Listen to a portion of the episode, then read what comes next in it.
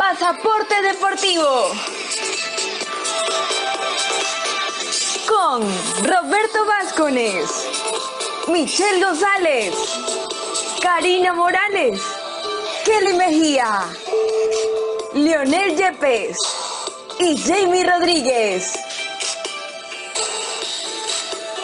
Esto es Pasaporte Deportivo. La conexión informativa en deportes que te engancha al instante.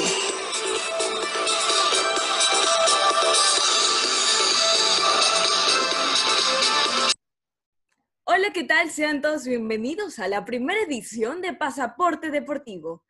En podcast soy Michelle González mis compañeros y yo estamos encantados de lanzar nuevas ideas a través de esta herramienta, en la cual estamos convencidos que podemos adquirir y desarrollar un aprendizaje mutuo a través de, de estos análisis ante la experiencia de situaciones que acontecen ya sea en la forma de adaptación, para el desarrollo de actividades. En este caso vamos a tratar un tema muy importante como es el deporte guayaquileño en época de pandemia.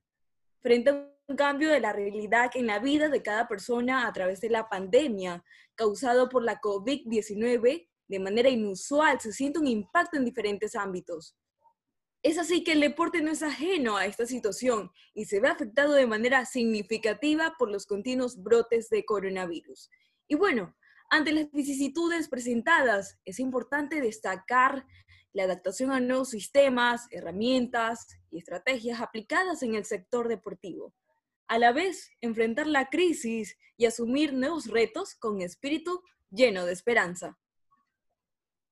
Tengo el gusto de presentar al deportista Javier Ruiz Torres, con 33 años, licenciado en Administración Deportiva y Comunicación Empresarial.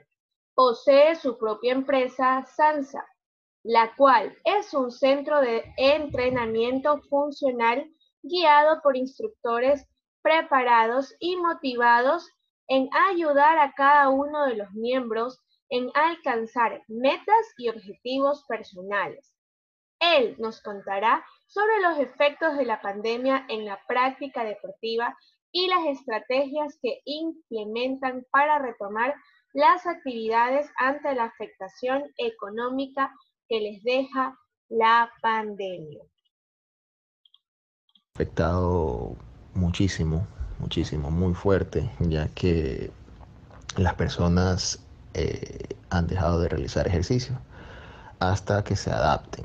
El negocio de, los gimnasios se ha cerrado completamente, justo para evitar toda clase de aglomeración, para evitar contactos. Entonces es un, es un mercado en el cual ha dejado de existir durante tres, cuatro meses y creo que vamos a dos meses más. Todo por evitar eh, la, propagación del COVID. Es complicado realmente, es complicado porque eh, uno está pensando en sus entrenadores, está pensando en cómo subsistir, pero uno está buscando la, la manera de salir adelante, como digo, supervivencia. Y para eso yo tuve que realizar ciertos cambios, ciertos cambios eh, significativos para poder eh, ayudar a mis entrenadores, incluso a mi comunidad. Entre ellas eh, realicé el alquiler de equipos, ¿okay?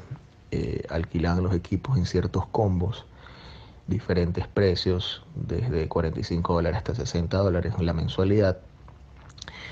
Y eso eh, yo lo, entregaba personalmente a domicilio.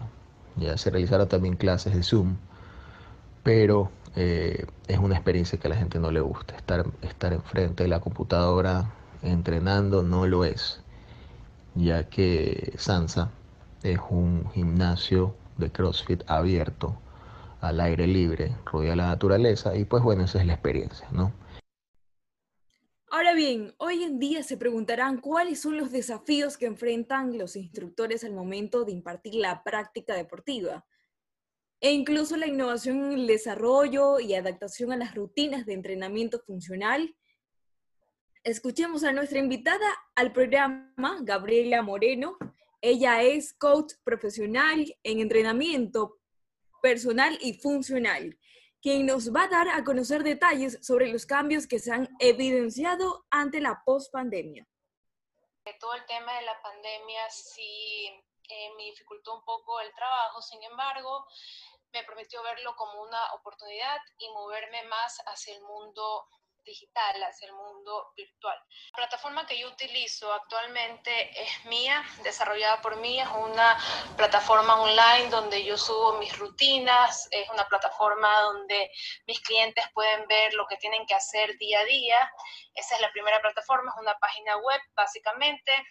Y la segunda plataforma que utilizo bastante es WhatsApp, que WhatsApp me permite comunicarme con mis clientes día a día, para enviarles por ahí el link de mi web con las rutinas, para saber eh, cómo les ha ido entrenando, porque mi entrenamiento es virtual. Quiere decir que yo mando la rutina y ellos entrenan solos.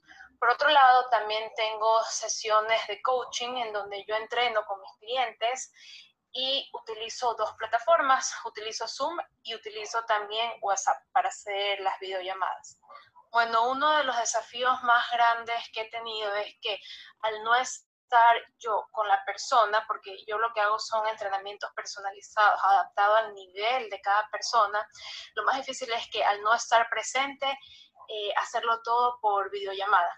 Eso ha sido un reto enorme que no me ha limitado, eso sí, no me ha limitado, lo he podido desarrollar de la mejor manera, mis clientes están felices, yo estoy feliz, porque cuando uno entrena, primero, cuando uno entrena solo es mucho más fácil lesionarse, uno no tiene una guía, y cuando es a través de la videollamada, yo soy la guía, yo estoy pendiente, pero igual siempre hay ciertas dificultades, por ejemplo, dificultades técnicas, ha habido veces en que a mí se me va el internet o a mi cliente se le va el internet y ellos están esperando hasta esto el cuerpo se enfría, hasta que retome el internet o a veces pasa que eh, la cámara no logra enfocar todo el cuerpo, todo el cuerpo, y yo tengo que estar pendiente de cada articulación, del rango de movimiento de cada articulación para saber que están haciendo bien cada ejercicio, que trabajen de la mejor manera y, así evitar lesiones y buscar progresar semana a semana. Pero básicamente estas han sido eh, las limitaciones que se han presentado ahora en tiempo COVID por moverme ya a, a lo que es el mundo digital. A pesar de que esta es una época difícil, eh, por un lado, yo he visto cómo las personas ahora, incluso en esta época, están empezando a entrenar, a entrenar más y a ser más consciente de su salud. Esto me alegra, me alegra mucho, me alegra mucho porque una vez más se demuestra cómo no hay excusas al momento de hacer ejercicios, no hay excusa, ni siquiera una pandemia, y se puede entrenar desde casa, con lo que hay en casa, sin material o con material, y eh, hay que aprovechar, hay que aprovechar estas épocas. No recomiendo estar muy sedentario, estar muchas horas sentado en el televisor. Siempre hay algo que se puede hacer. Si usted es principiante y quiere empezar a entrenar, siente que en esta pandemia pasa mucho tiempo sentado, mucho tiempo acostado y que ya quiere estar más activo, comience por lo más sencillo, por lo más sencillo, seguro, económico, que es simplemente caminar. Camine en su casa, suba, baja, baja escaleras, si tiene la oportunidad de salir y caminar en la calle de su casa, obviamente tomando todas las precauciones, hágalo es el mejor ejercicio que puede hacer para mantener su salud eh, bien cuidada. Hay que seguir activos, está demostrado que el ejercicio mejora la salud, está demostrado que gracias al ejercicio uno puede prevenir contagiarse de muchas enfermedades o desarrollar otro tipo de enfermedades. Entonces hay que mantenerse activo, usted ya sabe, si nunca ha hecho ejercicio, comience con lo más básico, lo más seguro, que es caminar. Bueno, y a continuación tenemos una entrevista vía telefónica con Juan Pablo Llerena Gómez. Él es entrenador de natación desde el año 2008. Actualmente tiene 33 años y posee su propia escuela de natación llamada Poseidón, la cual es una formativa para futuros campeones. Actualmente es profesor y entrenador y creador del proyecto El Semillero de Durán, con el fin de crear futuros campeones, no solo en el ámbito deportivo, sino también en lo familiar, inculcando valores y respeto hacia los demás. ¿Cómo ha cambiado la forma de, atraer para sus clases de natación o de mantener a los chicos eh, conectados con él para las clases de natación? Bueno, este, buen día para todos. Nosotros hemos, hemos mantenido a los chicos activos por medio de lo que son unas entrevistas, por medio de lo que son clases tutoriales, que puedan verlo y al mismo tiempo, después de que pase esto de la pandemia, puedan realizarlo. Nosotros tenemos ahorita un proyecto, el proyecto Poseidón Livestream, que es sobre charlas eh, metodológicas con personas deportistas, también incluyen lo que son nutricionistas, lo que son eh, gente que está a favor del deporte directamente, desde el profesional hasta el inicial. Como director del Centro de, Natación Poseidón, ¿usted cómo ve eh, el tema del coronavirus o la afectación del coronavirus en el deporte? ¿Usted cree que ha afectado bastante en la práctica deportiva o no? No, se afecta bastante en la práctica deportiva y también tenemos que tratar de, de seguir avanzando, eh, porque poco a poco los chicos van perdiendo ese físico que se ha recuperado eh, desde cuando inició este año, pero por medio de la pandemia ya lo van perdiendo. No es lo mismo lo virtual a veces que lo presencial, pero tenemos que seguir eh, entendiendo también de que primero es la salud de la familia, tenemos que cuidarlos también a ellos para tratar de no contagiarlos, nosotros también como entrenadores no, no contagiarnos y esperar que poco a poco todo esto se vaya calmando, vaya bajando lo que es la, lo que la cifra del coronavirus en sí y poder regresar prácticamente, no desde cero, pero sí empezar con un nuevo entrenamiento. En este caso, eh, no iniciar desde cero o, o, iniciar con un nuevo entrenamiento significa que eh, de pronto los chicos no vienen con una buena, un buen estado físico. O sea, sería de todas maneras buscar una adaptación eh, hacer como una especie de, como hacen los futbolistas de pronto en el ámbito cooperativo, una especie de pretemporada para después ya comenzar a tener los ejercicios un poquito más, fuerza, más fuertes para comenzar a tener ya los, los ritmos de competencia.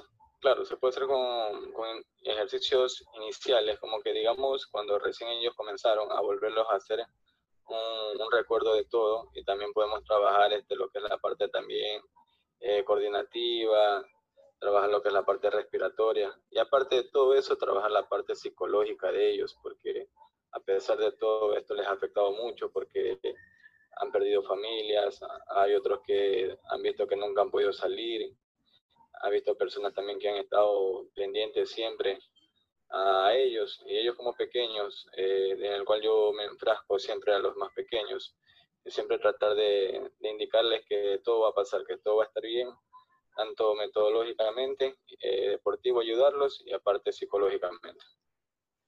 Es un placer para nosotros poder compartir con Luis Roja, comentarista deportivo, quien desde el 2013 trabajó en Canal 1, América Visión como borde de campo, luego como comentarista deportivo en Ecuavis Internacional y el canal del fútbol. Estuvo en Radio Estrella, WQ Radio y actualmente en Radio Suple. Hoy debuta como narrador de la Liga Pro, el campeonato de videojuegos de la Liga Pro Ecuador. Él nos informará de cómo se lleva la práctica deportiva dentro de la pandemia, cómo realiza su trabajo durante este tiempo y qué expectativas tiene para la reactivación de deportes y los protocolos de bioseguridad a seguir. Hola chicos, ¿cómo van? Muchísimas gracias por la invitación. Bueno, con respecto a tu, a tu pregunta, Jamie, eh, esta nueva normalidad nos ha obligado a utilizar mucho la creatividad.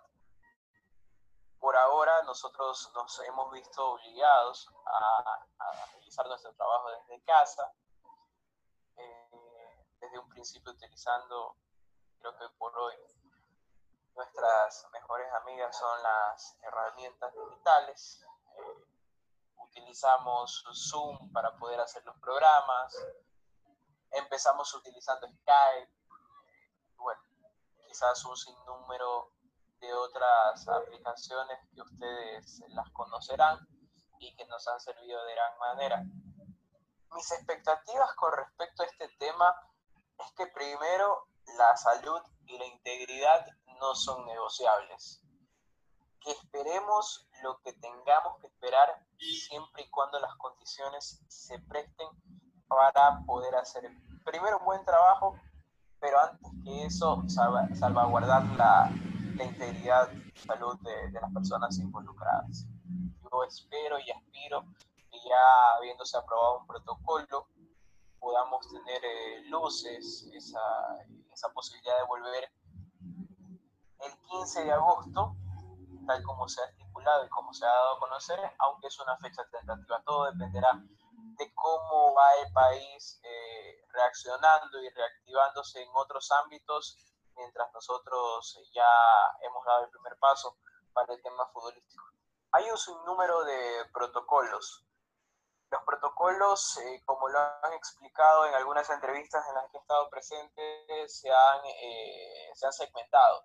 Una en la previa a los partidos, que es la que más tiempo o mayor actividad conlleva, debido a los entrenamientos de los jugadores, presencia del cuerpo técnico, departamento médico, etcétera, etcétera, etcétera. Y la otra, que es ya durante el partido son algunas, eh, son algunos ítems los que se han tomado en cuenta, pero te los podría destacar, eh, por ejemplo, eh, el tema de las pruebas previo a un encuentro.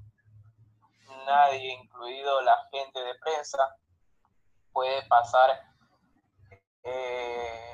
al predio, al reducto, si es que no se ha realizado la prueba y si es que esta prueba no ha dado negativo distanciamiento social, zonificación dentro del estadio como tal, zona verde, zona azul, zona amarilla, me parece que es el otro color, todos el distanciamiento, respetándolo, esos son parte de los protocolos eh, que más se pueden resaltar y que yo te podría decir.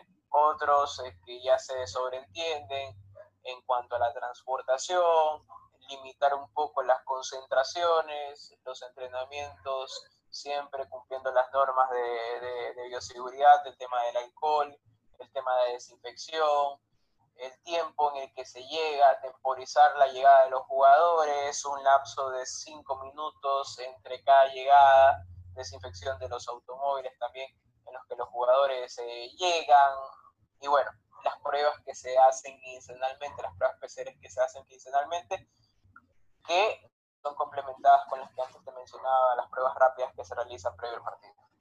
Más que nunca debemos actuar como un solo equipo para surfear en esta tormenta y prepararnos para adaptarnos a los nuevos tiempos, para salir vencedores en este partido por la vida. En efecto, contamos con la presencia de Ronald Arias Alcíbar, quien con su corta edad de 20 años se ha desempeñado como árbitro desde el 2017.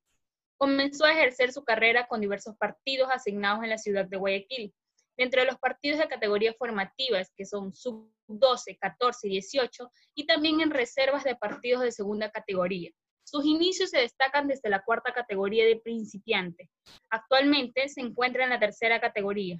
Él nos comenta cómo se ha visto afectada su labor de árbitro durante la etapa de la pandemia y según su experiencia, qué impacto ha provocado la pandemia en el deporte ecuatoriano.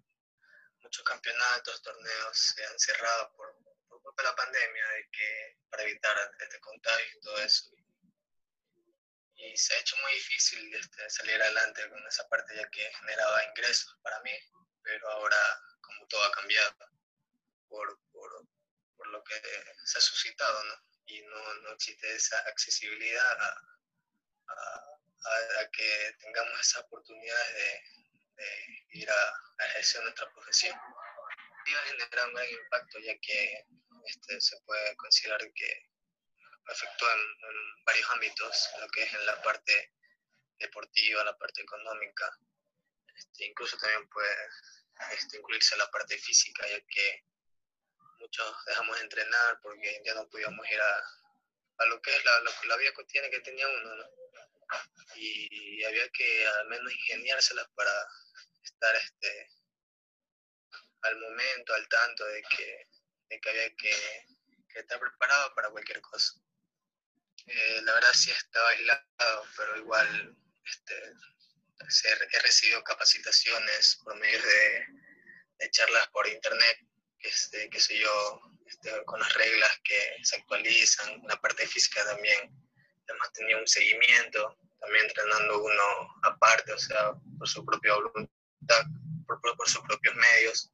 Este, pero ahí ejercer, la profesión aún no se puede hasta que todo se reactive y vuelva a la normalidad. Pero igual hay que estar preparado para, para todo. Por eso he estado en ese, en, ese, en, ese, en ese modo de que estarme preparando para lo que se venga después. Muchísimas gracias a todos por su atención y acogida. Esto es Pasaporte Deportivo. Hasta una próxima entrega. Pasaporte Deportivo, la conexión informativa en deportes que te engancha al instante.